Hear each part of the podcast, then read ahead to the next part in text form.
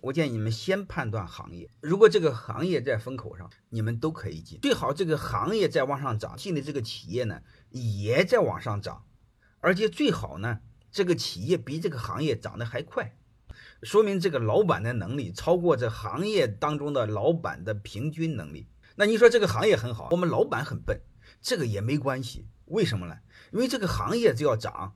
然后新进来的企业就多。如果新进来的企业多，你沉淀了三五年的经验，你马上进到新进的企业当中去，你很容易当个小头目。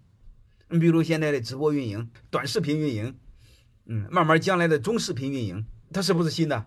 而且你要知道，新的领域一般进来的都是草根，名校毕业的没大有人进。大家永远要知道一个规律：凡是风口，一定在边缘；凡是风口，一定在低端。所谓的主流，所谓的高大上，一定会看不起。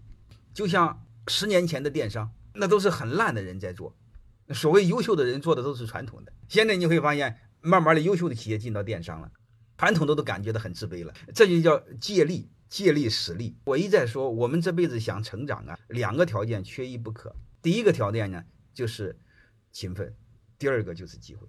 特别是对我们草根来说，勤奋和机会缺一不可。欢迎大家的收听，可以联系助理加入马老师学习交流群：幺五六五零二二二零九零。